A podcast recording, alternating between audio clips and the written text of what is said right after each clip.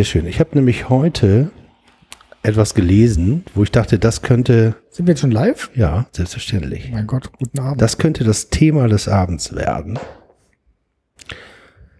Und zwar ähm, habe ich einen Artikel gelesen auf The Atlantic. Du, du, kann, du kannst Englisch lesen? Ja, tatsächlich. Habe ich mir vorlesen lassen. Und äh, darum ging, da in dem Artikel ging es um die fantastischen, das fantastische Comeback von Disco 2020. Und dass das im Grunde genommen ja gar nicht äh, vorhersehbar war in einer Zeit, in der man sich überhaupt nicht zum körperlichen Zappeln hat treffen können. Und äh, der äh, Autor ist der Popkulturbeauftragte der, des Magazins The Atlantic und äh, referiert auf so junge Künstler und auch ältere, zum Beispiel Kylie Minogue, die gerade ein neues Album rausgebracht hat, was sehr im Disco-Style ist. Lady Gaga oder auch Doja Cat. Äh, aber sie hat einen, also sozusagen, es gibt einen Song oder eine Künstlerin, auf die er ganz besonders ähm, äh, abhebt, und das ist äh, Dua Lipa. Kenn die, die kennst du aber, ne? Jakob, mhm. kennst du die? Ja, ne? Äh, ja, nee, also nee, eigentlich nicht. Ich kenne sie vom Namen nur. Das ist, die ist tatsächlich ja Weltstar. Ich kannte die auch nicht, aber meine Kinder kennen die garantiert. Also eher so Marke Miley Cyrus. Und die hat einen Song, der heißt Future Nostalgia. Und da dachte ich, das ist ein geiler Titel. Das ist nicht nur ein geiler Titel, das ist auch ein ganz geiler Song. Oder das ist ein Album, weiß ich gar nicht. Auf jeden Fall habe ich gedacht, äh, das ist doch das, was 2020 ausmacht. Vor allem bei Leuten, die so alt sind wie wir, Markus, die noch nicht mal eine Pfeife bedienen können und ein Mikro gleichzeitig. Willst du mich hier provozieren? Ja, ein bisschen. Ich meine, ich brauche dir nur zuzugucken und das zu beschreiben. Und dann wird's, wird's schon lustig. Future Nostalgiker. Wir wollen, wir wollen eine Zukunft zurück, eine, eine Nostalgie zurück in der Zukunft, die wir nie erlebt haben. Die wir uns gewünscht hätten. Ja, aber wir haben ja auch junge Leute anwesend, die gar nicht wissen, dass wir es nicht erlebt haben. Wir können ja sozusagen so tun, als wären wir bei. Das heißt, dann werden wir praktisch so Kopien oder so die, die besseren Kopien unserer Väter. Na, wir wären mindestens so, hätten mindestens so gute Geschichten zu erzählen wie Kylie Minogue jetzt auf ihrem neuen Album. Ja. Oder die junge Dame, die so ein, so ein Disco-Album rausbringt, wo Nostalgia, ja, aber, aber, aber, Kylie, hat, Kylie hat ja schon, ich weiß nicht, im Jahre 2000 oder war das 98 oder 2000 schon äh, Your Disco Needs You. Äh, da hat sie ja schon die Hymne damals gemacht. Ich würde die auch ah. nicht auf die Playlist tun heute, weil äh, da, dafür ist mir das Album auch ein bisschen zu dünn, muss ich ehrlich sagen. Aber ich fand's ganz. Ja, aber damals war äh, Kylie war damals halt wie Lady Gaga heute. Ne? Nein. Doch, Kylie war damals, also gerade in den äh, in der Subkultur, das war. Also da würde ich dir widersprechen. Ja, du bist ja nicht in der Subkultur. Das stimmt. Aber, aber in, der Sub in der Subkultur war Kylie ganz, ganz groß. Ach Mensch, ja, hätten, hätten wir bloß Christian und, hier. Und, und, dann, und danach kam na na na na na na na na na Can't Get You Out of My Head kam mir danach, aber davor das Album. Sie als Madonna am Strand, wunderbar, 1A, Kylie. Okay, dann kannst du dir was aussuchen von dem Album und ich suche ja, mir kann, was von... Äh, Judisco Needs You. Das ist vor allen Dingen ein Appell. Irgendwie, ich weiß ja gar nicht, ob heute überhaupt der FC der Fußball vorkommt, aber wir hatten ja das... Äh, Trikot-Thema und äh, genauso wie die Disco, wie St. Pauli euch braucht, braucht äh, die Disco euch, ne? Und da müsst ihr alle antreten zum Tanzen vor dem Spiegel oder wo auch immer. Bevor wir jetzt einsteigen, machen wir doch mal den Raum auf. Also wir bleiben einfach bei den beiden Begriffen, bei dem Begriff Future und bei dem Begriff Nostalgie und versuchen den irgendwie zusammenzubringen. Und das Bindeglied ist Disco. Und dann stelle ich mal äh, unseren Gast vor, Markus. Oder möchtest du ihn vorstellen? Ja, unser äh, Gast Vincent ist heute inkognito da, weil er nämlich auch. Äh ja, wir, wir, haben gedacht, wir haben heute ein ganz tolles Thema hier mit äh, den kommenden Wintertransfers und da haben wir uns gedacht, um da mal überhaupt durchzublicken, haben wir uns einen HSV-Experten hier an, an den Tisch geholt. Ja, genau, ein HSV-Experte, der sich auch noch. Vincent ist ein HSV. Nochmal? Nee. Achso, das war jetzt ein, äh, ein Scherz vorhin mit dem, dass ich äh, inkognito bleiben will, ne? Ach so. Ach so, ja, dann, das schneide ich nochmal. Dann können wir jetzt piep. Dann können wir jetzt piep. Dann verspreche ich jetzt Jakob, dass wir das nochmal schneiden. Dann heißt er jetzt Jakob. So, Faust. So, dann haben, wir, dann haben wir, wir haben Jakob dabei, den haben wir deswegen dabei, weil er einer der äh, profiliertesten HSV-Experten ist und uns sicherlich noch mal ein bisschen Input kann zur Transferstrategie des HSV. Hatte überhaupt eine Strategie? Na gut, das können wir gleich noch mal irgendwie besprechen. Außer viel Geld äh, auf einen Haufen zu schmeißen. Aber wir, ähm, wie Jakob und ich kennen kennen uns ja tatsächlich äh, aus Nicht-Podcast und Nicht-Fußball-Zusammenhängen und haben, apropos Nostalgie, den Januar, Ende Januar 2020 uns kennengelernt, äh, auf zwei verschiedenen Seiten der Kamera nämlich. Und ähm, äh, waren zusammen auf, ich glaube, auf der letzten Segelkreuzfahrt, die es in diesem Jahr überhaupt in der Karibik gegeben hat. Und da werden wir natürlich ein bisschen nostalgisch. Mit Captain Vlad. Mit Captain Vladimir aus der Ukraine, Ukraine. Äh, sehr beeindruckend ehrlich gesagt. Haben uns eben auch nochmal wieder Seemannsgarn erzählt. Seemannsgarn ist ja auch etwas, was mit der Zeit wächst. Also da ist auch gar nicht so wichtig, was in, äh, zu der Zeit passiert. Das ist natürlich auch wichtig, so als Rahmenhandlung. Und es ist auch wichtig, so als Anstoßgeber. Aber da funktioniert ja das menschliche Gedächtnis genauso wie so eine äh, ARD-Produktion. Ne? Du hast du hast so Stichworte und du, du, du bist mit so einem Kamerateam äh, mehrere Tage durch Orte gelaufen. Äh, für die haben Touristen normalerweise zwischen anderthalb und drei Stunden Zeit, da viel Geld auszugeben. Und du musst ja jetzt da eine Geschichte erzählen, die über das, ich bin anderthalb Stunden durch die Gegend gelaufen und habe äh, viel Geld ausgegeben, hinausgeht. Und da, und da tust du natürlich auch nichts anderes, als dieses anderthalb Stunden durch die Gegend zu laufen, zu überhöhen. Also dir im Nachhinein zu überlegen, was kann ich denn mit dem, was ich da so abgedreht habe, äh, für Geschichten erzählen. Idealerweise hast du die Geschichten schon dir vorher ausgedacht oder sie entstehen beim Dreh selber. Aber eigentlich erzählt wird die Geschichte eher erst, Jakob, und du äh, sozusagen, du berichtigst mich so richtig zu Ende erzählt und äh, mit Leben äh, eingehaucht wird sie ja erst, wenn sie schon, wenn schon längst alles passiert ist. Und das ist doch bei, bei unserer Jugend genauso, Markus.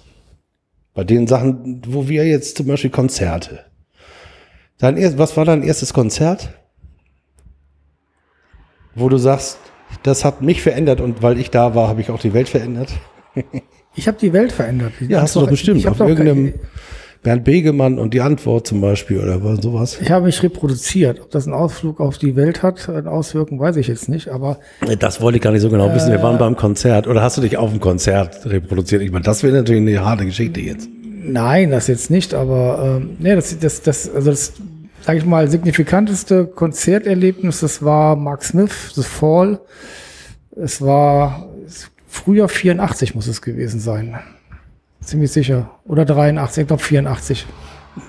Und jetzt versuch doch mal aus diesem Konzert, eine, aus den Dingen, die passiert sind, da eine Geschichte rauszumachen. Was hat dieses Konzert, was hat The Fall, was hat das Jahr 1984 mit dir und der Welt gemacht? Also es hat uns zumindest dreieinhalb Millionen Jahre später zusammen nochmal zu der Frau von äh, ja, das stimmt. The Fall-Sänger gebracht. Das, stimmt, Rick Smith. Ja, die, das hat uns dann dreieinhalb Millionen Jahre später zu, nach, nach, nach, nach Glasgow gebracht. Zu Rick Smith. Und, äh, Wie hieß nochmal der große Hit, den sie ja auch gesungen hat?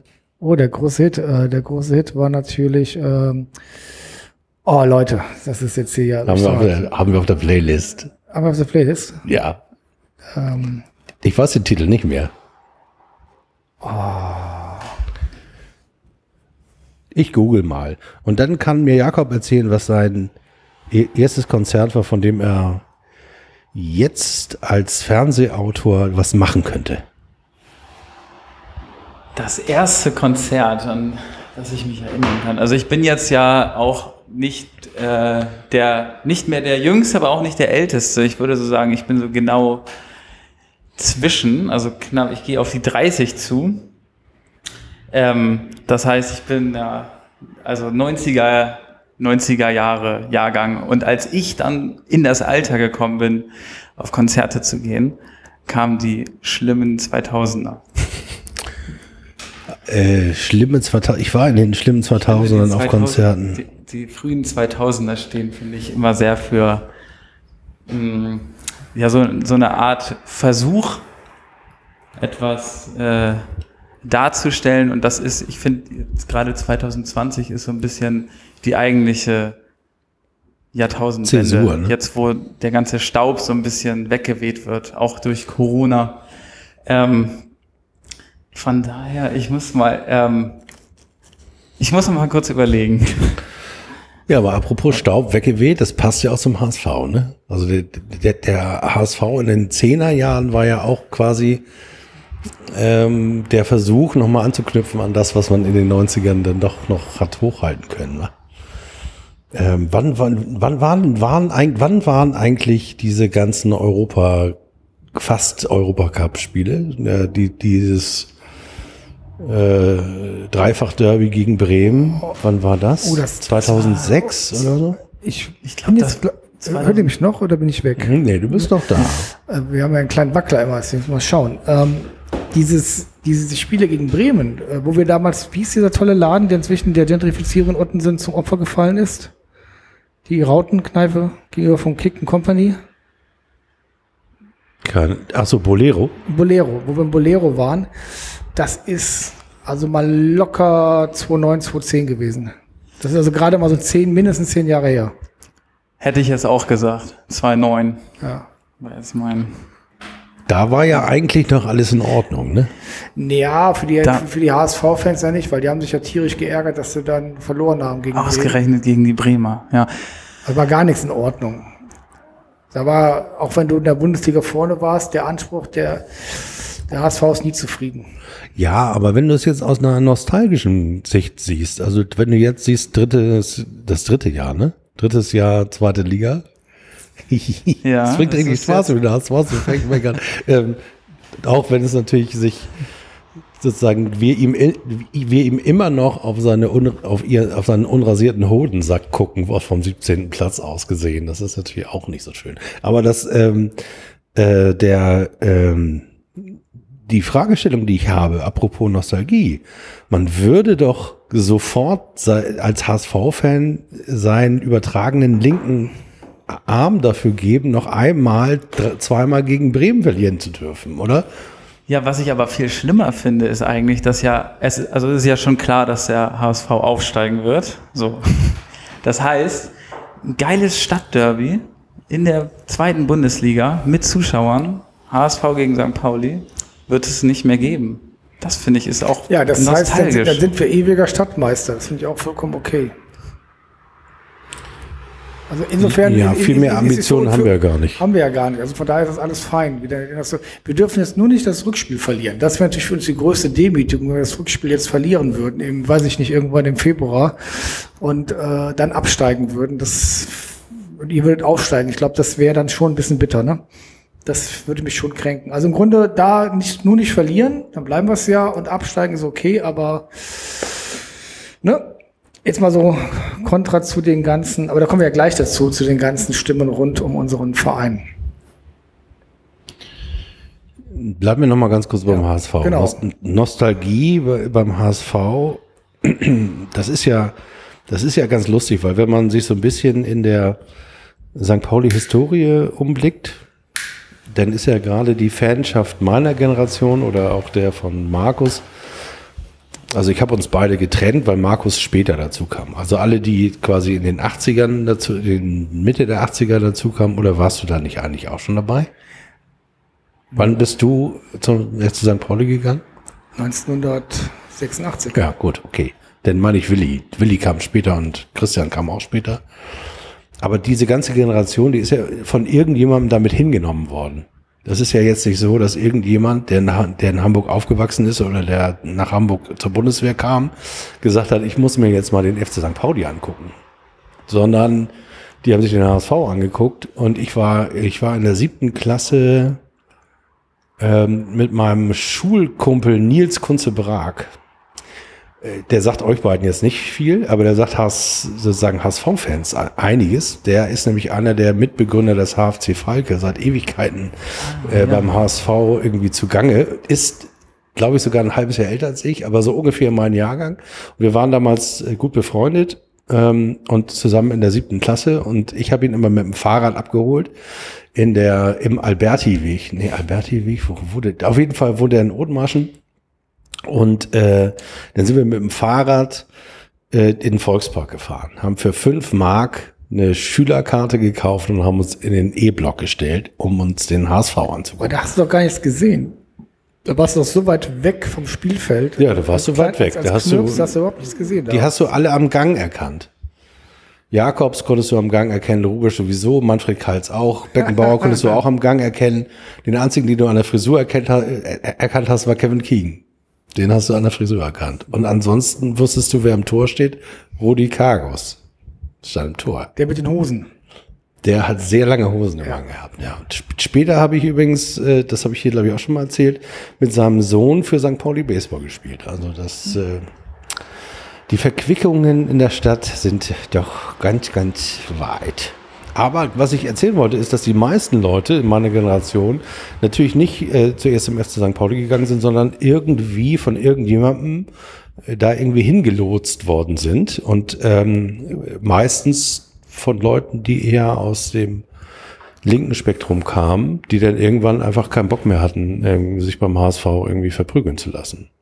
Und das ist auch mein äh, das ist auch mein Werdegang. Ich bin da irgendwann von Leuten hingebracht worden, die sehr viele schwarze Klamotten hatten und äh, auch schwarze Kapuzen, wenn's, wenn sie zur Demo gegangen sind. Ähm, die lustigerweise aus Blankenese kamen und die heute, die sich heute nicht mehr so richtig an diese Zeit erinnern wollen, öffentlich. Wahrscheinlich machen sie es heimlich im Keller, wenn, äh, nachdem die zwei die zwei Putzhilfen sauber gemacht und äh, die Nanny, die das Kind ins Bett gebracht aber, haben. Vielleicht die, erinnern Sie sich dann noch an die aber Zeit. Erik, das kennen doch unsere Hörer. Wie, wie, ah, Jakob, wie bist du denn mhm. zum HSV gekommen? Äh, ich habe ähm, früher mit, ich weiß gar nicht wann, welches Jahr das jetzt war, aber das war irgendwie so E-Jugend oder sowas, was, wie alt ist man da wohl? Auf jeden Fall hat uns da der Trainer nach dem nach dem Training nochmal. Äh, Entschuldigung, bei welchem Verein hast du E-Jugend gespielt? Ähm, Niedsteden. Ah. Nein, Essin in Städten. Ja, das kommt Im Quellental. da hat, äh, da hat äh, der Trainer uns nach dem, nach dem Training extra auch das aufgenommene, das aufgenommene Sp ähm, Spiel Juventus Turin gegen den HSV. 3 zu 3. Aha. 4-4. 4-4, stimmt. ähm, Egal, Hauptsache unentschieden. Genau, Hauptsache. Ja, ähm, ist, ja. Und ja, da, da bin ich sozusagen direkt als äh, kleiner, kleiner Bub sozusagen äh, verzaubert worden durch die Champions League. Also wie wahrscheinlich auch viele andere Kinder sagen, also die das jetzt nicht zugeben würden, aber die damals vielleicht Bayern gut fanden, fand ich dann auf einmal den HSV gut. Hat, also da war gar nicht, das, das war gar nicht. Das, das war, das ist ja unglaublich. Das war doch, ich, jetzt muss ich ja wieder mal ein bisschen ketzerisch sein. Das war doch gar keine Champions League. Das war irgendwie so ein Qualifikationsspiel zur Champions League und ihr habt dann nachher, seid dann doch nicht da reingekommen oder sonst wie was, irgendwie sowas. Und dann das war ein Qualifikationsspiel? Irgendwie sowas. Das war kein richtiges Champions League. Das war. Und dann war da dieser komische Medi Madavikia. Ja, genau. Und, dann, und Jarolim, der dann ja, vom Platz ja. getragen wurde. Also es war, im Grunde war das, äh, das war ja schon der Anfang, schon, das war ja schon der Anfang vom Ende vom HSV wiederum, weil man hat ja nur in die Vergangenheit, die glorreiche, geguckt und hat gedacht, mit diesem Spiel mhm. sind wir eigentlich ja schon wieder wie in Athen 83. Felix Magath macht das 1-0, 4-4 gegen Turin, da, da sind wir wieder. Ernst Happel ist wieder auferstanden und, und heißt jetzt, äh, äh, wie ist der Trainer damals? Frag mich nicht. Hüb Stevens. Es, es, war nicht Gerd Volker Schock, es war, es war hier der, auch so ein Dicker. Die sind aber alle dick beim HSV, die Trainer. Wer war das denn? Das war dieser. Martin Johl. Na, der kam erst später. Das war hier der, der, der, der, hier Pagelsdorf. Ah, ja, die dicke genau. Pagelsdorf. Ja. Kann ich ja nennen, weil Pagelsdorf hat ja mal bei Dortmund gespielt. Ein, zwei Saisons. Bielefelder, Dortmunder, Pagelsdorf. Pa pa Pagel, Pagel für die Freunde. Da geht sie durch, die Nostalgie. Aber tatsächlich äh, würde mich das in, jetzt nochmal interessieren. Also finde ich auch. Es ist vollkommen in Ordnung, als Kind Bayern-Fan zu sein und den HSV gut genau. zu finden. Und wie ist denn aus dieser, sozusagen aus dieser, aus dieser kindlichen Begeisterung sowas wie ein Fantum geworden? Ist ich wollte erstmal davor noch kurz sagen, also. das ist, genau, das ist sozusagen ein Zufall, weil ich habe ähm, äh, zu der Zeit auch kurz bei Altona 93 gekickt und wenn da der Trainer uns ein Spiel von St. Pauli gezeigt hätte, wäre ich jetzt vielleicht heute. Der hätte euch auch zum HSV geholt. Und ja, der AFC, das ist ja auch hier. Der AFC ist Hälfte Hälfte. Das ist Hälfte Das ist so der, der wärst auch gut zum HSV kommen können. Ne? Altona 93 ist so heiliger Bodenheiländer, da kann sich jeder sozusagen drauf. Äh okay, das heißt, da wäre das auch gar nicht so klar gewesen. Nee, ich, ich das macht ja für mich die Faszination von Altona 93 aus. Auch das, was mich ehrlich gesagt an Altona 93 am meisten nervt, ist, dass die ja eine riesige Rautenfraktion haben. Und die sind eben auch so, wie, wie man sich, also voll die Klischee-Rauten. Das sind die, die, wenn du bei Altona 93 reingehst, rechts auf diesem äh, Meckerhügel mhm. sind. Die ganzen St. Paulianer sind links auf dem Zeckenhügel und dann ja, verteilen ja. sich da und berühren sich eigentlich auch gar nicht. Vielleicht vor, beim Soundsystem vor und nach dem Spiel in, hier bei, ähm, wie heißt der nach der Wirt? Clubheim. Im Clubheim. Mhm. Ähm, und da finde ich ja persönlich, dass Altona 93 mehr kann als der FC St. Pauli, vor allem wenn es um äh, das Soundsystem geht. Da ist schon, also das ist schon ziemlich geil, geile Mucke, die die die, ja, die da spielen. North von Soul und das ist geil. Das ist richtig gut. Ja, also gut. viel Reggae dabei und und vor allem total geile Ecke da, oder? Ja. Voll in so einer Wohngegend ja. und wir wollen alle, glaube ich, dass es da auch bleibt. Ja, aber ich glaube, die Würfel sind gefallen. Ja. Das ist eine Frage der Zeit. Da fahren wir alles im Diebsteich. Ein neues Retortenstadion und ja. Ich glaube, dann ist Altona 93 vorbei. Aber, aber der Punkt ist ja der, ähm, der Grund, warum du damals im HSV, ist ja der, dass damals St. Pauli da gespielt hat, wo wir vielleicht bald wieder sein werden, nämlich in der, äh, damals war das Regionalliga Nord, äh, also sprich die dritte Liga damals und da werden wir vielleicht, wenn es schlecht läuft, dann ab äh, September auch wieder spielen.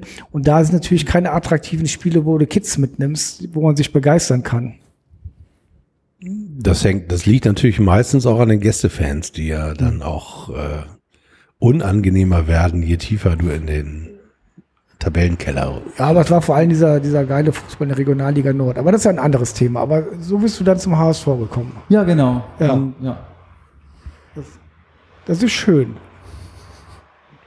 Hast, ja, du, denn, hast du denn ein, ein Spiel, wo du sagen würdest, oder eine Begegnung, die du öfter mal gesehen hast, wo du sagst, das ist das, was äh, für dich den HSV ausmacht? Also ich, ich habe so eine Be so Begegnungen. Ich habe drei Spiele, nee, zwei, muss ich glaube ich lügen, zwei oder drei Spiele HSV gegen Darmstadt gesehen. Und das, ähm, das waren, das waren alle Spiele, die für mich den HSV auch ausgemacht haben. Mhm. also es bleibt immer spannend. Ne? Also es ist nie, dass man denkt, okay, sondern es ist, also egal, also egal wie gut oder schlecht es ist, äh, man, man ist sich nie sicher. So Beim zum Beispiel die, Relegation, die ganzen Relegationsspieler, also genau, der zum Beispiel, ist genau. der Relegationsmeister. Das heißt, du, das heißt, du hast auch richtig mitgelitten. Ja, also ich habe, glaube ich, äh, mehr mitgelitten, als ich mich freuen konnte. Also ist, ist das aber auch was, äh, das würde mich jetzt interessieren, ist das auch etwas, Kulturbildendes? Also ist das etwas, aus dem man was zieht? Also St. Paulianer hätten dreimal Relegationen hintereinander. Da gibt's heute noch T-Shirts drüber, die würde man in Sao Paulo tragen. Ähm, und die Frage, die, die sich anschließt, geht sowas, also auch beinahe Niederlagen zu feiern oder beinahe Abstiege zu feiern, geht das auch beim HSV? Oder geht das nicht? Nee, ich glaube, dass äh, deutschlandweit ähm, so ein Hass gegen den HSV besteht, dass halt, wenn die, wenn die sich trauen würden, das, äh, so ein Trikot zu drucken, wäre das ganz schnell äh, ver verpönt worden schon wieder. Also würde es, glaube ich, noch, ein, noch ein T-Shirt geben, wo dann äh, so, du spielst jetzt auf dieses ähm, äh, Bayern St. Pauli T-Shirt. Genau, äh, ja. Weltpokal-Sieger, Besieger T-Shirt. Ja, genau. Genau. Ja, also ich, also der St. Pauli. Ihr seid, ihr seid ja übrigens wieder Weltpokal-Sieger, Besieger, Besieger, Besieger. Seid ihr? Ja, tatsächlich? Ja. Da weißt du mehr Weil, als ich. Ja, das müsst ihr mal gucken. Hat unser Freund äh, Olli ja äh, ähm, als Ober-HSV-Fan, der Ober-Gentleman, ja festgestellt. Der, wie war das denn jetzt? Der, die Bayern haben verloren, der, der HSV hat, der umgekehrt, der HSV, so. Bayern hat verloren gegen Hoffenheim. Das einzige Spiel, glaube ich, was sie verloren haben im letzten halben Jahr. Hoffenheim hat jetzt verloren gegen Fürth. Ja, sein? Gegen Fürth. Und Fürth hat verloren gegen den, den HSV. HSV. Deswegen ist der HSV Weltpokal Besieger, Besieger, Besieger. Wahnsinn. Und, in, in und, und aber, aber da werden wir kein T-Shirt. Was? Wie bitte? In vier verschiedenen Wettbewerben. Erste, ja. zweite Liga, DFB-Pokal und Champions League. Ja. Und wir werden aber davon, glaube ich, kein T-Shirt sehen.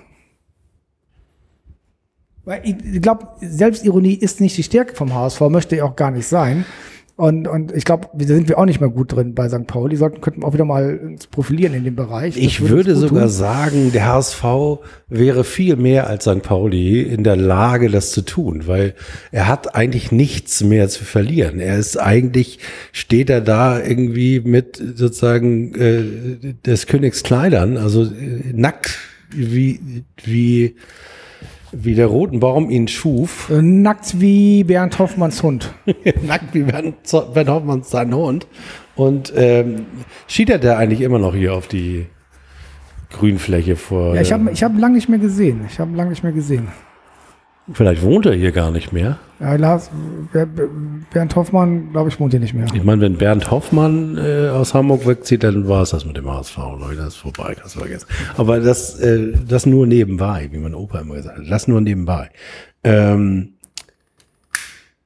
das war ja auch mein, das war ja, ich habe für die Mopo zum äh, vorletzten Derby äh, eine Kolumne geschrieben und da äh, sozusagen war auch ähm, war meine Konklusion, wenn er, wenn der HSV begreifen würde, wie cool er sein könnte, weil er jetzt, weil er, weil er jetzt sich eigentlich alles leisten kann. Er kann sich alles leisten, nachdem Verträge im Park ja, die, die, fast die, die, die, im Park verloren worden sind. Die, die Parksachen, ja. Da wurden mehrmals Sachen. Nee, ein, ein, genau, Laptops im ICE, hm. Äh, Rucksäcke im Jenich-Park. Äh, Spätestens seit La Sogas Mutter weiß jeder, La, La Sogas Mutter. das hat hm. Soap-Charakter. Ja, das stimmt, ja, also, das ist echt, also, ja, da sind Geschichten das, dabei. Das, das, will der HSV. Das sag ich ja, das, wird nie langweilig. Ja, aber der HSV will das ja aber gar nicht sein. Der HSV will nach wie vor guten Fußball spielen, der HSV will erste Liga spielen.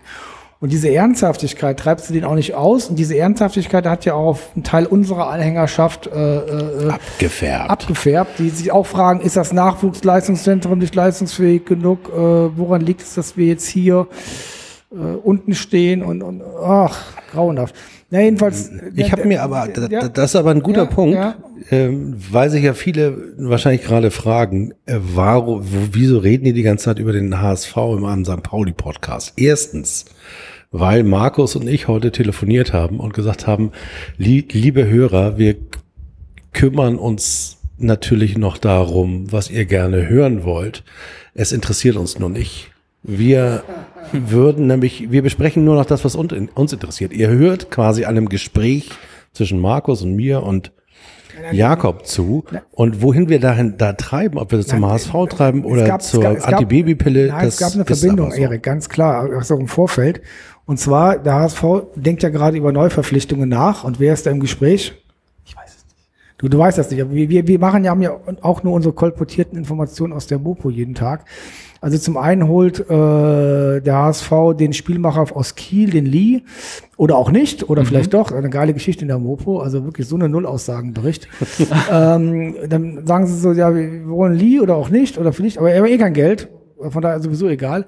Aber der Hammer war ja der, unser geliebter Matzi-Baby, Mats Möller-Derli, den wir ja so, sich viele Anhänger so zurückwünschen, ist auch beim HSV im Gespräch und äh, ja, und vielleicht macht der HSV auch das Rennen. Und da haben wir uns halt darüber amüsiert, weil ja äh, viele schon Mats Möller-Daly in den Heiligen äh, Stand in den, äh, ausgerufen haben. Den Heiligen St. Paulus ausgebreitet haben, um ihn in den selbigen zu. Und plötzlich kommt wieder die harte Realität mit der Profiwelt, die dann sagt, na gut, wenn der HSV Gent eine Ablöse signalisiert oder eine Laie mit ab, fester Ablöse, was sie auch machen können. Im Falle des Aufstiegs haben sie auch genügend Kohle. Dann gucken wir in die Röhre. Und äh, dass dann gesagt wird, wie kann man denn nur diesen wunderbaren Leben eines Boys in Brown äh, ausweichen? Das ist so das Schönste in der Welt und das äh, verstehen dann viele Leute dann auch wieder nicht, ähm, dass wir letzten Endes auch in den Zwängen des Profifußballs gefangen sind. Genau, und deswegen sprechen wir eigentlich, wenn wir über den HSV sprechen, sprechen wir auch über den SC St. Pauli. Deswegen fand ich dein, dein Hinweis, dass es auch in unserer Fanschaft und wahrscheinlich auch in unserer Hörerinnenschaft ähm, einen großen Anteil von Leuten gibt, die so etwas wie einen Anspruch, einen sportlichen Anspruch an ihren Verein haben, der sich natürlich auch aus einer sehr mysteriösen Nostalgie äh, speist. Und da trennt sich jetzt sozusagen der HSV vom FC St. Pauli, denn der hat ja tatsächlich etwas was man nostalgisch überhöhen kann. Das kann man ja jetzt mal sagen. Äh, Deutscher Tat, Meister ja. in den 80er ja. Jahren, Weltpokalsieger, Besieger, Besieger, nicht also nur die 20er Jahre, Besieger, die 20, selbst Besieger. Die 20er Jahre waren schon 1A. Ach, guck mal. Damals gegen Fürth, wo sie dann gesagt haben, wir verzichten auf die Meisterschaft. Ja, die haben echt verzichtet auf die Meisterschaft, weil sie wollten nicht per Los gewinnen. Und dann hat der HSV das jetzt doch auf sein Tableau genommen. Pfui, pfui, pfui. 1923, glaube ich, war es. Der HSV war mhm. ja bei der in 20er Jahren einer der, der erfolgreichste Verein in Deutschland und äh, dann gab es so ein Spiel gegen Fürth, ich glaube 23 war das, und dann gab es ein Spiel und dann gab es ein zweites Spiel und es gab damals irgendwie eine Regel, dass man gar nicht Schluss machen durfte. Mhm. Und dann war es wurde es dunkel und dann haben sie gesagt, gut, wir machen eine wirfen eine Münze und dann hat der HSV gewonnen. Und dann haben sie gesagt, nee, also das wollen wir jetzt auch nicht haben wird aber trotzdem heute als HSV-Titel als deutsche geführt. Meisterschaft gezählt. Als deutsche Meisterschaft gezählt oder Ach, geführt, auch im Oha. Titel. Wobei, aber der HSV damals, die waren viel sportlicher. Die haben gesagt, nee, wollen wir nicht haben. Eigentlich gibt's als 23 keinen Meister. Ich glaube, ein Jahr darauf hat der HSV dann eh die Meisterschaft wieder geholt. Also ganz großes Kino. Ja, und ähm, der HSV war mal das mit das Beste der Dinge, ne? Markus ist nämlich der Almanach. Also, ja, ja, ich habe ich hab eine harte, ich habe eine harte, zurück ich hab in die Zukunft zweiter Teil kennt dieser Sporteimer nach, ja, den hat er quasi nee, Ich habe ich habe eine harte Kindheit in Köln gehabt und äh, äh, einer meiner Brüder war HSV-Fan und ich durfte damals immer, äh, der war acht Jahre älter als ich und der hat sich dann immer die ganzen HSV-Spiele, war ein großer HSV-Fan und äh, der, aus was für Gründen auch immer und in Köln und der hatte immer dann diese ganzen UEFA Cup Spiele dann schon ab Ende der 70er Jahre angesehen. Also mhm. da war ein großes Schild hier am Wohnzimmerraum heute hier gesperrt, hier spielt der HSV gegen MTK VM Budapest und sonstige Geschichten und da habe ich das alles dann mitbekommen, ne, der HSV. Und es war eine kurze Zeit lang, da fand ich dann meinen großen Bruder cool, da wollte ich dann auch den HSV cool finden. Und da hat er mich aber geärgert und dann habe ich gesagt, nee, jetzt will ich kein HSV, wenn ich hasse den HSV. Aber die Trikots waren damals schon diese rosa Trikots von Dr. Ja, die, Peter die Kohn, die waren cool. ziemlich cool. Ja. Also der HSV hat, sozusagen, er hat Potenzial. Wie heben wir denn das eigentlich? So, Prost. Ich trinke nochmal den Erdbeerschnaps, den wir hier. Ja, das hast schon ausgetrunken, der ist leider alle schon. Prost. Ja, Schluck habe ich noch. So, nicht nur auf den HSV, auch auf St. Pauli. Ja, auf, den Hamburg, auf Altona 93. Auf den Hamburger Fußball. Mhm. Ich glaube auch, oder? Hier in Altona. Möge er genesen, der Hamburger Fußball. Wir haben vor allem nicht nur die Gemeinsamkeit, Jakob und ich, dass wir äh, eine Woche lang in der Karibik segeln waren. Was man auch immer noch mal wieder erzählen muss. Ja. Also, und wir kannten uns davor nicht und nee, wir haben uns seitdem auch nicht mehr gesehen. Das stimmt, wir, wir sehen uns gerade das erste Mal. Das ist eine seitdem wieder. total interessante Begegnung. Unter Corona-Bedingungen abgeschirmt mit 1,50 Meter Abstand. Da hatte ich Jakob kennengelernt, da hat mir Jakob dann die ganzen Geschichten erzählt, die dann passiert sind, Erik. Die dann auf, passiert auf den. Dreh. Und wir haben damals mit der Polizistin nicht gewusst, nicht passiert sind. Entschuldigung. Was wolltest du sagen? Die Geschichten mit der Polizistin, die nicht erzählt, die, die nicht, passiert nicht erzählt sind. werden dürfen. Die nicht passiert sind, weil sie nie passiert sind. Aber Jakob und ich haben noch was gemeinsam, was Jakob gar nicht weiß, dass wir es gemeinsam haben. Dass wir nämlich beim SC in Städten gespielt haben. Nein. Ja, ich habe auch beim SC in Städten gespielt. Ich, hab, ich bin aufgewachsen in Blankenese und wollte eigentlich bei Komet Blankenese mhm. anfangen. Aber mein Großvater wohnte in den Städten und hat gesagt, na mein Jung, das ist nicht so gut, komm mal hier ins Quellental. Und da habe ich äh, in einer, glaube ich, in einer dritten Mannschaft angefangen mit lauter Leuten, die viel zu spät angefangen haben, Fußball zu spielen. Auch alle das eine oder andere Handicap hatten, zum Beispiel, ich war asthmakrank und auch nicht besonders schnell, dafür war ich brutal. und das, und zum Beispiel ein Torwart, der sehr gut auf der Linie war, wie Robin Himmelmann, aber äh, der per se, der aus Prinzip keinen Schritt von der Linie weggemacht hat. also, und äh, dementsprechend auch. Äh, Vielleicht passt du da ins Anführungsprofil von Bornemann. Melde dich mal bei ihm. Ja, kann ich mal. André, falls du uns zuhörst, wir suchen noch einen. Obwohl, den haben wir doch. Wir haben doch einen, der auf der Linie klebt. Das ist, ist ja kein Problem. Das können wir ja. ja. Aber da habe ich gespielt. Auch gar nicht so, so kurz. Ich, äh, bestimmt vier, fünf Jahre. Oha. Ja, nee, so lange war ich gar nicht da. Ja. Ich wurde da mehr oder weniger auch hingelotst, weil ich komme eigentlich aus Altona. Du hättest ja bei Teutonia jetzt spielen müssen, ne? Ja, ich, also wirklich hier direkt gegenüber in, in Spuckweite sozusagen zu Teutonia 05. Ja. Ähm, äh, das äh, war aber so damals in der äh, Grundschule hatte ich dann äh, Freunde, die aber aus auch aus Blankenese kamen und oh. Othmarschen du bist immer und Rübelgönne. Ja, und die haben dann äh, gesagt, komm, weil die haben dann mein Talent gesehen auf dem. Oh. Ja. Auf der Playstation. naja, wie man dann halt so in der Grundschule kickt, aber auf jeden Fall haben die mich dann überredet, da mal mitzukommen und dann habe ich das irgendwie ein Jahr lang gemacht. Dann war ich da irgendwie bei in den Städten, obwohl ich da überhaupt gar keinen, ja, also da hat mich nichts anderes hingezogen als dieser Fußballplatz. Ja, später, wie gesagt, dann kurz bei Altona 93 auch noch, aber ja. Spielst du denn noch? Fußball? Ich, ja, aber eher kicken. Also nicht, nicht, äh, also jobbedingt auch kann ich mhm. das irgendwie gar nicht äh, mit, mit hier immer am Wochenende spielen und so. Aber äh, ich kick gerne mal hier irgendwie im Fischerspark um die Ecke. Das finde ich immer. Und hast du eine HSV-Dauerkarte eigentlich? Haben wir noch gar nicht abgefragt, die ganzen Quartettfragen. Nee, ich bin, äh, ich bin auch gar kein Stadiongänger.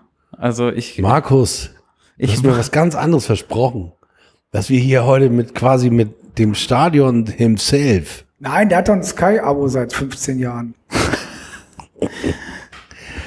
ja. Nee, also tatsächlich, also äh, ich wohne, ich wohne tatsächlich in Stelling Eidelstedt da die Ecke. Also das ist genau die HSV-Ecke. Einfl Einflugschneise. Genau, Einflugschneise. Ähm, das, das stimmt und, wirklich. Er wohnt wirklich dort, wo die fiesesten HSV Ja, da, da siehst du, und wenn du, ja. Ähm, Am Spieltag. Und äh, ja, wir gucken uns das immer gerne von zu Hause einfach an. Ja. Also ich bin Weil ihr das auch hört, das Stadion, hört ihr das auch? Also bei, bei, äh, bei gutem Wind, ja. ja. Das ist ja lustig. Ja. Ich glaube, ich habe das Millantor erst einmal, also da stand wirklich der Ostwind so gut, dass ich das Millantor zu Hause und ich war nicht da, also es kommt ja auch nicht so häufig vor. und da habe ich das auch bei uns im Hinterhof gehört, aber das äh, kam wirklich nur ein einziges Mal vor. Aber wenn man das regelmäßig hört, das ist ja auch schon was Geiles. Ja. Was ist eigentlich schneller, das Fernsehen oder das Stadion. Das Stadion. Stadion. Ja. Also du hörst den Jubel. Ich hatte das jetzt letztens hier durch diese Corona-Spiele, hört man natürlich die Flugzeuge und die fliegen erst bei uns und dann hatte der, der Kommentator hatte das so ein bisschen als, weil der irgendwie auch nicht mehr wusste, was er erzählen soll, mhm. hat er dann irgendwie die Flugzeuge auf einmal angefangen zu zählen. Und dann habe ich immer rausgeguckt im Garten, kam das Flugzeug und gesagt, ja, da wird er gleich sprechen. Nein, und dann kam das. Ach, wie lustig. Ja, und dann kam das war das so langweilig, das Spiel, oder war das? Das war, welches Spiel war denn das jetzt? Gegen Hoffenheim vielleicht. Nee, ach nee, gegen Hoffenheim. Nee, das Spiel, war ein äh, Zweitligaspiel. Fürth. Das, ja, doch, gegen Fürth das Spiel. Und da war irgendwie, gab es dann kurz, kurzzeitig war dann irgendwie gerade mal keine Chance und dann hat er irgendwie gesagt, ah, da kommt schon wieder ein Flugzeug, das kreist hier die ganze aber Zeit. Aber der, der Unterschied ist der, der HSV ist verzweifelt, aber gewinnt ja ab und an und vielleicht steigt er ja auch auf und vielleicht geht er auch nicht pleite dann Ende der Saison. und äh, kriegt nochmal Gelder aus dem ähm, ähm, Bundesliga-Gedächtnisfonds. Äh, wir sind verzweifelt, aber wir verlieren ja, gewinnen ja auch nicht. Und äh, was ist unsere Zukunft, Erik? Was, was hört man da auf der Neuzugangsebene? Das weiß ich nicht, weil ich ja auch nur weiß, was in der Mopo geschrieben wird. Also mir ist es eigentlich gleich, wer da neu kommt. Ich würde, ich wäre auch mit denen, die da sind, in die zweite Hälfte der Saison. Gegangen. Ja, müssen wir ja vielleicht auch. Müssen wir ja vielleicht auch. Also das, das sehe ich auch gar nicht so sehr als Problem.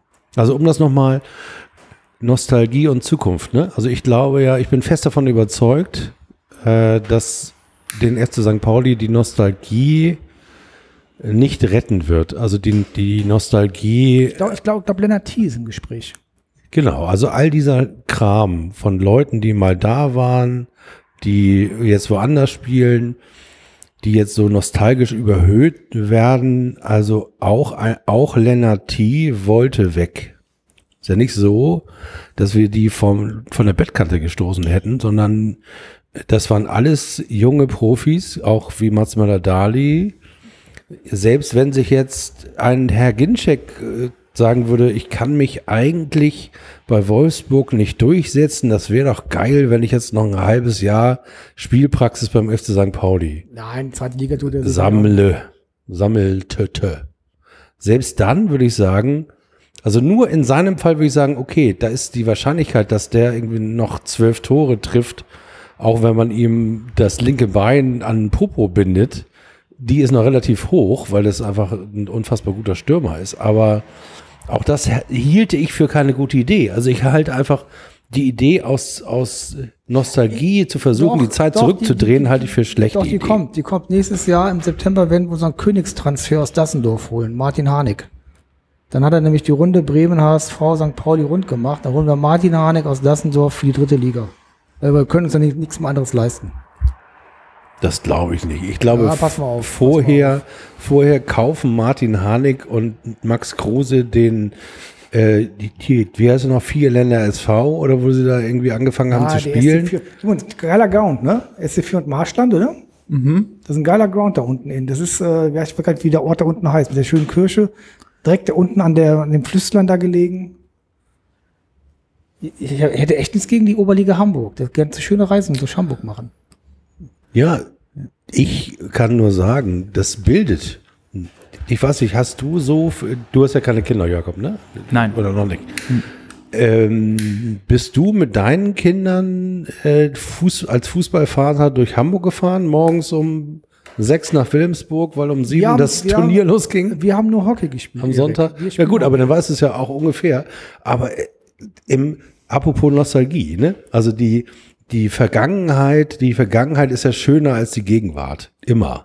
Und äh, die, man bekommt das ja hin, wenn man sich in der Gegenwart sagt, irgendwann wird diese Gegenwart mal Vergangenheit sein und dann werde ich die gut gefunden haben. Weil so funktionieren Menschen. Wir machen uns die Vergangenheit äh, schön.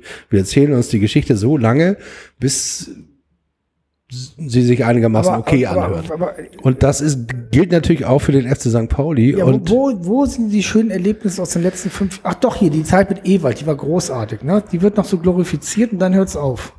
Naja, im Grunde genommen sind wir, könnten wir, wenn wir wollten, ja auch so etwas wie ein Unabsteigbarkeitsgehen. Also wir hätten in den letzten vier Jahren mindestens dreimal locker absteigen können. Das stimmt. Also wenn wir wollen, können wir das auch vernostalgieren zu so etwas wie, äh, wir sind noch nie aus den Top 100 gerutscht. Wir, wir sind quasi der alternde Chris Norman des Fußballs. Sind, sind wir nicht jetzt übrigens Tabellenführer in der ewigen Zweitligatabelle? Nee, wir sind Zweiter. Ich glaube, Fürth ist immer noch vor uns. Scheiße, Entschuldigung. Zweiter oder dritter? Ich muss mich entschuldigen, das letzte Mal, ich habe den Podcast auch immer angehört. Ich benutze dieses Wort ja so oft und. Fäkal, Markus, ja, was du ja auch hinter den Kulissen genau, genannt, wenn wir vielleicht uns abschminken. eher mal dieses, dieses, dieses englische Fuck mal angewöhnen, deswegen, also ich werde mich mal ein bisschen jetzt mal zurücknehmen. Nein, aber. Äh, ich habe dir gar nicht zugehört. Was hast du eben gesagt? Ficken oder was? Äh, Scheiße. Ficken, ficken, ficken, ficken, immer an den Leser denken. Sehr gut, sehr gut. Jakob eine, hat immer, an den Hörer, immer an den Hörer denken. Immer an den Hörer denken. Ja. Das ja, aber ich glaube, dass, dass, dass der Rückblick jetzt, äh, der ist ja auch schon, auch wenn man diese Kommentare dann teilweise in diesen Fanforen liest, sehr nostalgisch geprägt bei St. Pauli. Ich wusste gar nicht, dass sie so eine großartige Vergangenheit gehabt haben in den letzten 15 Jahren. Und, äh, und eigentlich kann man darauf das eigentlich für das Ganze nur verdanken, äh, wenn man so will, äh, dem Telefonbuch von Helmut Schulte. Das war zu seiner Zeit auch wichtig. Also Helmut Schulte für die Leute, die sich eher in, in der Bundesliga und Europa League aufgehalten haben in den 2010ern. Ähm, Helmut Schulte ist ein ehemaliger Trainer des FC St. Pauli, der äh, Kulttrainer, lange, Kulttrainer. ja, das war mhm. der mit der Banane, also hat man bestimmt irgendwie irgendwann mal in. Der kam vom, vom Arbeitsamt. In so einem NDR 3 80er Jahre Rückblick tauchte er immer auf, so, also, Wann genau, war, war eine ABM-Maßnahme, eine Arbeitsbeschaffungsmaßnahme mhm. des Arbeitsamtes der, als Trainer. Ja, der wurde der Nachfolger von Willi Reimann, als Willi Reimann dann zum HSV gegangen ist. Und mit dem sind wir dann ja dann auch äh, aufgestiegen. In die erste Bundesliga. Und, äh, erste Bundesliga und hatten da diese drei tollen Jahre, ne?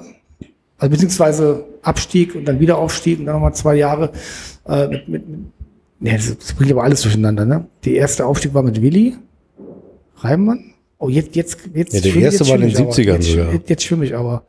Ja, der erste war in den 70ern, aber dann der Aufstieg äh, 87. Ja. Oder 88, Entschuldigung, der Aufstieg 88, so rum. Und dann sind wir abgestiegen und dann sind wir nochmal aufgestiegen und dann 90, 91. Das war Helmut Schulte, 90, 91. Jo. So, und äh, Helmut kam dann nachher zurück als Sportdirektor unter Corny Littmann und der hatte dann. Äh, und hatte vorher die Schalke-Jugend betreut. Und hat dann aus Schalke die ganzen mhm. geilen da Spieler wie Obchipka, der jetzt in Frankfurt ist, Zambrano. Da hat der Manuel Neuer, hat er kurz geguckt, ach nee, durchgestrichen. Robin äh, Himmelmann da hatten wir eine Innenverteidigung und eine Außenverteidigung. Äh, da hatten wir Ochipka, äh, der jetzt ja bei Schalke wieder mhm. ist, äh, als Außenverteidiger. Wir hatten Carlos Zambrano, einen der abgefahrensten, geilsten Innenverteidiger überhaupt. Ist, glaube ich, heute noch Nationalspieler, kann das sein? Ich weiß es nicht genau. Von Peru. Costa Rica, Peru, genau. Ähm, ich habe noch obwohl er muss ja in einem Land spielen, wo es keinen Videobeweis gibt. Weil wenn er immer noch so spielt, wie er bei St. Pauli gespielt hat, der ja. hat, ja. also du hast auf der Tribüne gestanden und hast gesagt, jedes Spiel, aber wirklich jedes Spiel, nach zehn Minuten rote Karte. Also, weil der hat einfach, der war so unfair. Der hat immer überall reingetreten, geschubst, gemacht, ja. getan. Du, das wäre, auch noch, das wäre auch nochmal eine Erklärung, warum wir nicht, wir haben, wir haben Erklärungsmittel, warum wir auf Platz 17 sind und das hat nichts mit Oke zu tun. Das ist die fehlenden Zuschauer. Das ist das fehlende Telefon, äh, Buch von, von Helmut Schulte. Und das ist der Videoschiedsrichter, meinst? Ja, wir haben keinen unfairen äh, Innenverteidiger mehr. Wir sind allzu brav. Wir hatten, wir haben ja auch, auch sage ich mal, eine große Vergangenheit an unfairen Abwehrspielern. Und äh, die, die, die, das fehlt uns ja auch, ne? diese Galligkeit. Also dieses ja, aber kann man das heute überhaupt noch bringen? Ja, also da wird ja jeder ja. Zupfer an der Unterhose, die früher zum guten ja, Ton gehörte, so hat man sich mal vorgestellt. Hallo, was macht deine Hand in meiner Hose? Ja, ich wollte mich mal vorstellen. Ich glaube, glaube, dass, dass, dass äh, unsere Mannschaft eine gewisse, ja, das heißt Härte, aber so eine gewisse Cleverness fehlt. Und das liegt eben auch daran, dass unsere cleveren Spieler gerade alle auch ein bisschen verletzt sind. Ne? Und, und dass die, die, die das könnten, eben auch nicht eingesetzt werden können. Die haben wir ja auch im Kader, aber die sind natürlich alle äh, nicht so mit dabei. Oder nimm dir jemand vor wie Waldemar. Äh, Waldemar war ja auch kein Kind von Unschuld, der wusste ja auch, wie der Hase läuft. Und äh, die hat man abgegeben. Das ist so ein bisschen dann diese Umstrukturierung, die wir jetzt haben gerade, das sind alles so kleine Mosaiksteinchen, aber ich erkenne da jetzt nicht so einen großen Plan, wo man sagt, äh, äh, Oke oder Warnemann haben jetzt generell versagt. Da kommt jetzt irgendwo eins zum anderen und äh, ja, aber da, bist du da unten. Da ist was dran. Also diejenigen, wo ich sagen würde, die sind Schlitzohr oder durchsetzungsstark. Mhm. Also da denke ich zum Beispiel an Jerry oder Ditkin, wenn er einen guten Tag hat. Ähm, die fehlen noch ein, zwei Jahre. Ja, die sind vor allem äh, zu weit vorne. Mhm. Also im Grunde Ditkin, genommen ist. Du meinst Ditkin auf die sechs? Oh, das. vielleicht. Vielleicht Ditken also auf wenn die Schule 6. zuhört, kannst du was alle da eingesetzt, da kannst du auch mal Ditken auf die 6 Da kannst du eigentlich Ditken auf die 6 und wie heißt unser Neuzugang mit den meisten Assists und Toren als Chiré. Joker? Ne, als Joker? Shawarma, Mann. Nee, äh, Schwarmke, Scha wie heißt er denn? Ja, ja. Ach so, Ditken und, und, und, äh, äh, äh, ach Leute. Das ist jetzt. Markus, du auch, du hast es auch nicht, oder was? Aber ihr seht, ihr seht, das ist das nächste Problem, was wir haben. Wir haben so viele neue Spieler. Wir, das übersteigt unsere Erinnerungen. Wir haben vor allem keine emotionale Bindung. Wir haben die ja noch nie gesehen. Außer im Fernsehen. Im Fernsehen.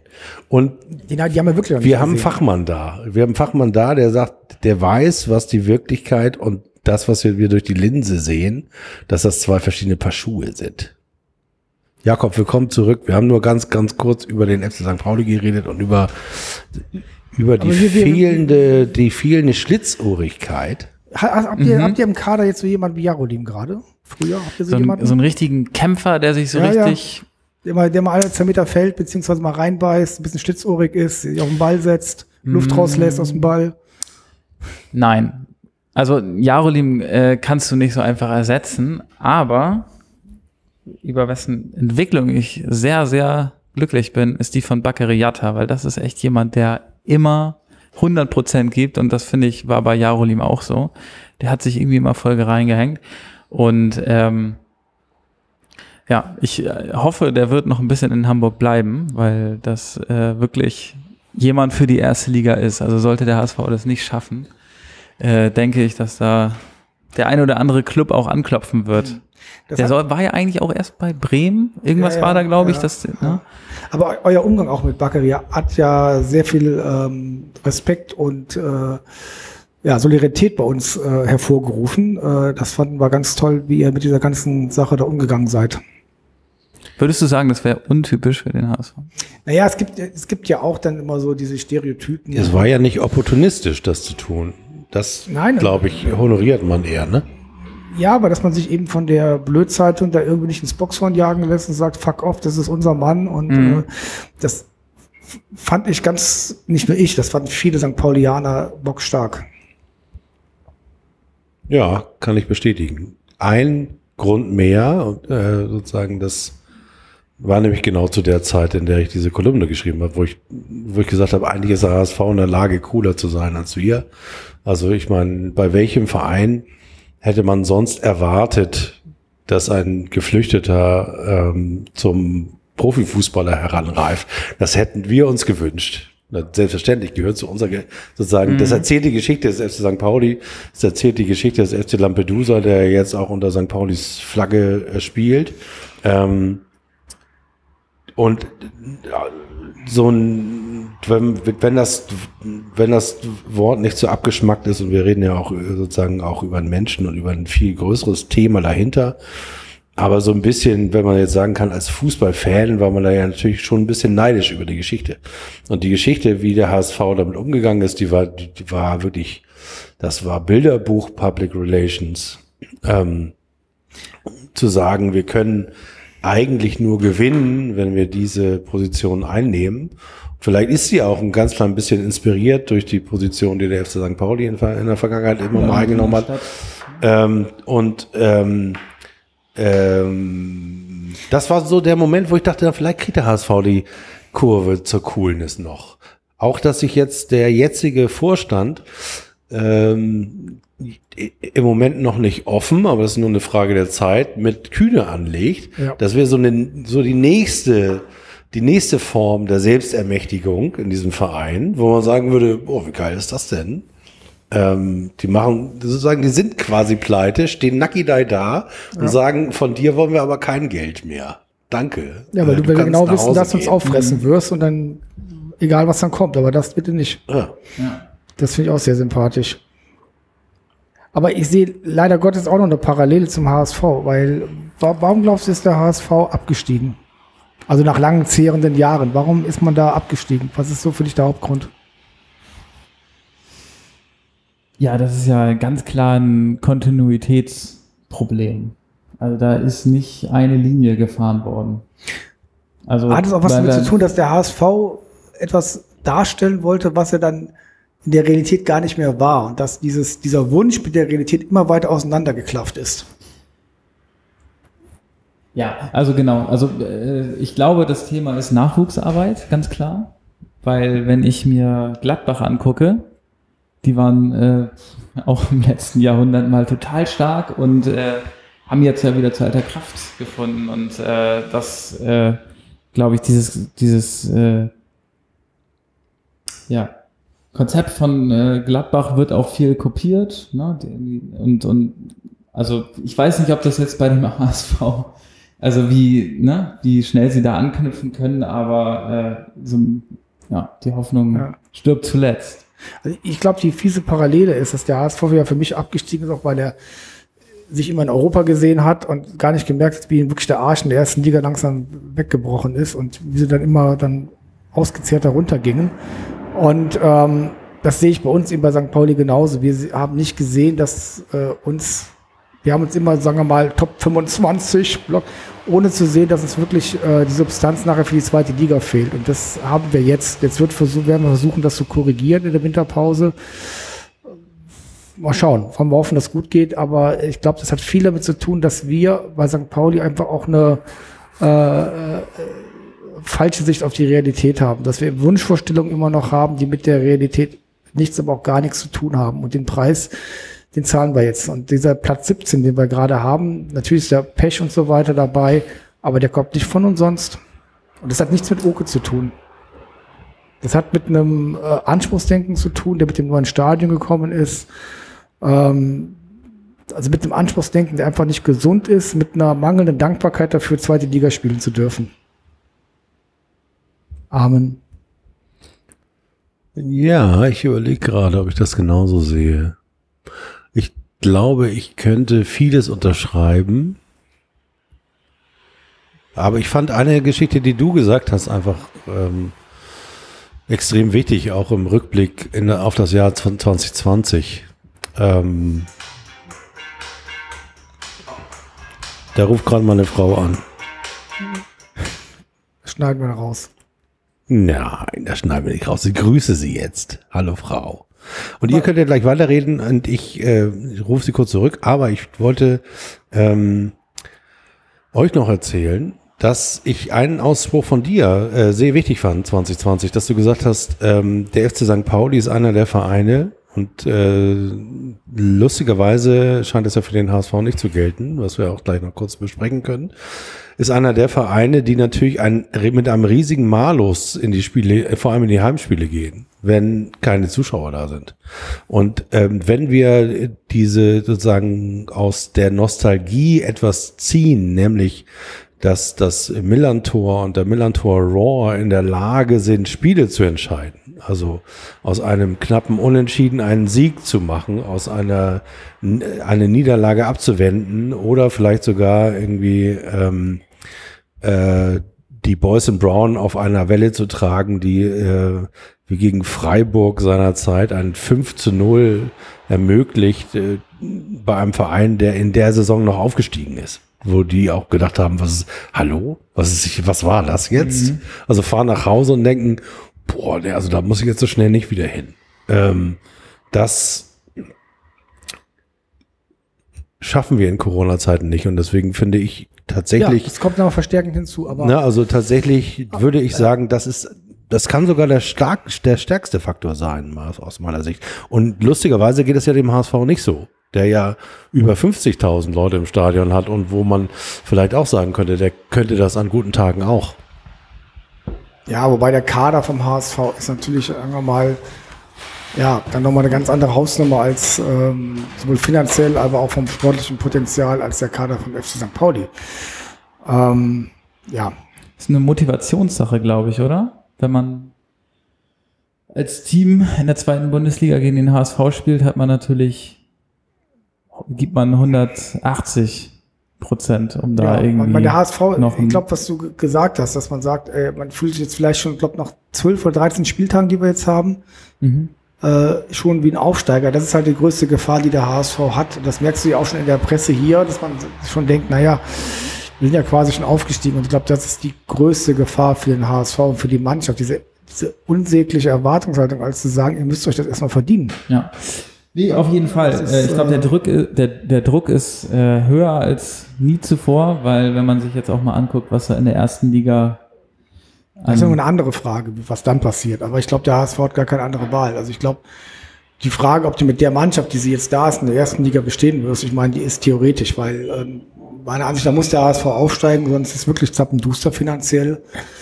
Ähm, bis hin zur Insolvenz. Äh, und da kann auch die Stadt Hamburg den HSV nicht mehr retten. Also, ähm, ja. Nee, aber was ich meine, ist wirklich, wenn die das nicht schaffen, jetzt aufzusteigen, ja. kommt äh, im nächsten Jahr vielleicht Werder Bremen, wer weiß. Ne? Und dann musst du mit Werder Bremen um den Aufstieg kämpfen. Und okay. das ist sozusagen, ja, die Chance ist jetzt noch die, da. Diese Saison ist sie, ja. ja. Und Deswegen sage ich, ist der Druck so hoch, weil natürlich Hamburg als Medienstadt, äh, da wird irgendwie immer ja, das ist aber genau das, genau, das, genau das Ding. Ich habe, glaube ich, auch noch nie einen Verein gesehen, außer St. Pauli. Äh, nee, der Unterschied zu St. Pauli ist der beim HS oder eine Stadt gesehen, wo so viele Leute eigentlich keine Ahnung vom Fußball haben, aber mitreden wollen. Und beim HSV war das dann eben sehr, sehr stark ähm, in den letzten Jahren der Fall. Und ähm, ich glaube, das macht sich jetzt bei St. Pauli auch langsam bereit. Wobei wir hatten noch nie den Anspruch, das, aber so Diskussionen bei mhm. uns gibt es im Vorstand genügend Leute, die Ahnung haben vom Fußball und all so ein Käse. Äh, ja, wozu hast du festangestellte Sportdirektoren und Trainer, die du äh, auswählst und die dann den Job zu machen haben? Ähm, und ähm, es ist letzten Endes ein Verein und äh, ich erwarte nicht vom Vereinspräsidenten, dass er der bessere Sportdirektor der bessere Trainer ist äh, und da mitmachen darf. Also ich glaube, das macht sich bei uns jetzt auch langsam breit, dass irgendwelche Stimmen, dass die genau wissen, welche Taktik, welche Spieler gekauft werden müssen, was überall, äh, äh, wie schon erwähnt, im Nachwuchsleistungszentrum falsch läuft und, und, und, und, und. Und ähm, das ist einfach, äh, ja, ich sag mal, ridiculous. Ne? Das ist lächerlich. Das äh, war nie Thema und sollte auch nie Thema sein. Ähm,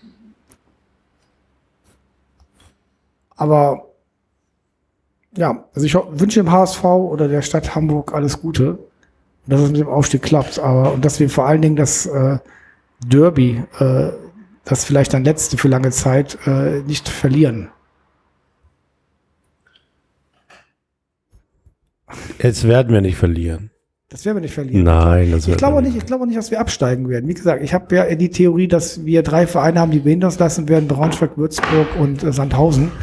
Und ähm, also da bin ich guten Mutes, dass wir den 15. Platz äh, holen werden. Und also das Einzige, wo ich mich ja. festlege, Jakob, das Einzige, mhm. wo ich mich festlege, ist, äh, dass der HSV aufsteigt. Nur der HSV. Nee, nicht nur der HSV, sondern noch einer. Aber nicht wir. ich glaube auch nicht, dass der HSV die Relegation gewinnt, die würde er verlieren. Äh, wahrscheinlich gegen. Äh, also wer, Werder Bremen gegen HSV. Oder Schalke. Oder? Das wäre doch mal ein Relegationsspiel. Ja, das hättet ihr ja fast letztes Jahr geschafft, ne? Das war ganz knapp, ja. Das war knapp, aber ich glaube, es wäre diesmal Schalke gegen den HSV, wäre auch ganz lustig. Oh ja, oh ja, Schalke gegen HSV ja. Sag mal, Werder Bremen, sind die eigentlich da unten gerade? Nein, nein, die haben, die, haben, die, haben, die haben schon ein paar Punkte gesammelt. Also die müssten schon schwer ich einbrechen. das gerade mit Schalke, ne? Ja, Schalke, Schalke, Schalke hat schwer zu kämpfen. Also aber trotzdem, was ich damit meine, sind, das ist auch ein Traditionsverein und das wäre doch schade, wenn der jetzt auch noch irgendwie bankrott geht.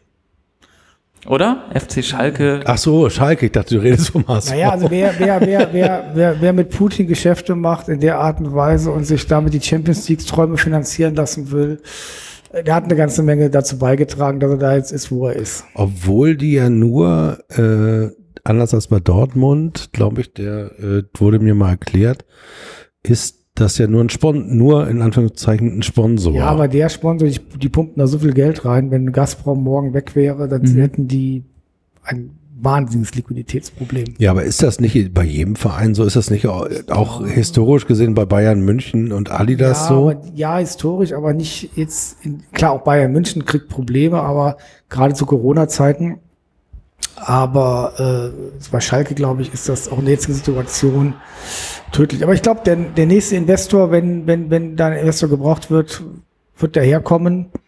Und äh, hatten wir beim letzten Podcast ja schon besprochen. Und die Zeit der Investoren der Bundesliga steht bevor, weil die, da wird kein Traditionsverein pleite gehen, auch der HSV nicht.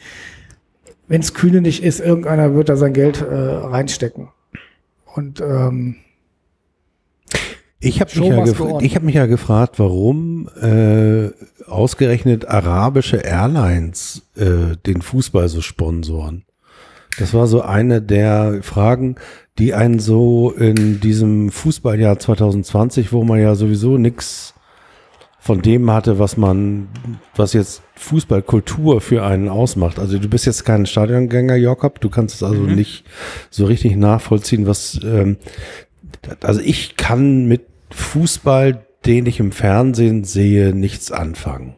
Also das ist für mich ein, ein Surrogat, ein, ein Placebo, das ich mir irgendwie per Sky sub epidermal oder wie es heißt, äh, ins Auge spritze.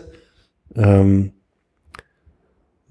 ich kann auch Auswärtsspiele, ja, da kann ich mich begeistern oder aufregen. Ne? Also so diese erste, so diese Reptiliengehirn, Emotionen, die kriege ich noch mhm. hin. Aufregung, Wut, Hass, Freude, Schadenfreude, so die kriege ich alle noch hin. Aber so alles das, was Kultur ausmacht, kriege ich nicht hin, wenn ich nicht im Stadion bin. Das geht, funktioniert nicht.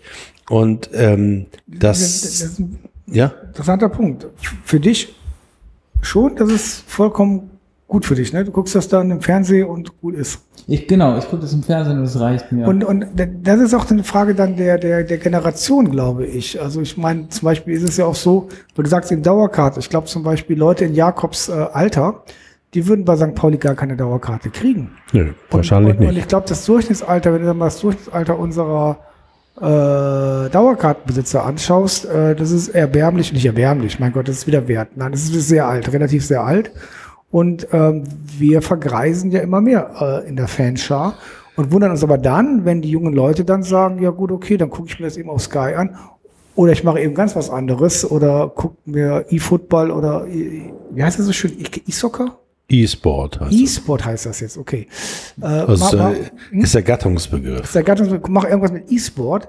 Ähm, das ist dann ja auch kein Wunder eigentlich. Im Grunde müssten wir bei St. Pauli auch hingehen und jedes Jahr äh, einen Teil der Dauerkarten, die wir haben, also sprich dieser 16.000, die wir da ausgeben, wie in der Süd, ähm, müssten wir einziehen und neu herausgeben an Leuten, die jünger sind. Ja, das wäre eine gute Idee, das wäre aber eine Maßnahme, wo du dich als Präsidium sofort selbst entlassen darfst.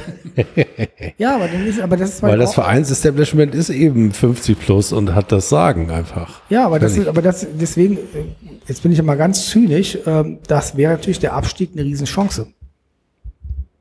Weil beim Abstieg würden wir sicherlich von den 16.000 dann schon vielleicht 10, 20 Prozent der Dauerkarten verlieren. Das stimmt. Also die Leute, die heute die Ansprüche stellen, weil das NLZ nicht äh, gut genug arbeitet und überhaupt äh, der Sportvorstand sofort entlassen gehört, zusammen mit Oke auch, die das sogar auf äh, digitalen Mitgliederversammlungen sich nicht entblöden, sowas zu fordern, die wären wir los. Das stimmt.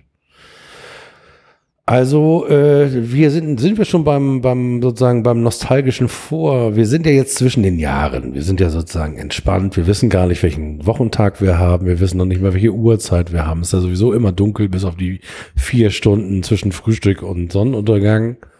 Ähm, haben wir sozusagen das Jahr 2020 eigentlich schon gebührend abgefrühstückt oder und sind wir schon bei der Future oder noch nicht? Ähm ja, es kann ja nur besser werden. Ich glaube, in der Gesamtjahrestabelle 20 wären wir auf alle Fälle abgestiegen mit der Rückrunde, die wir hatten.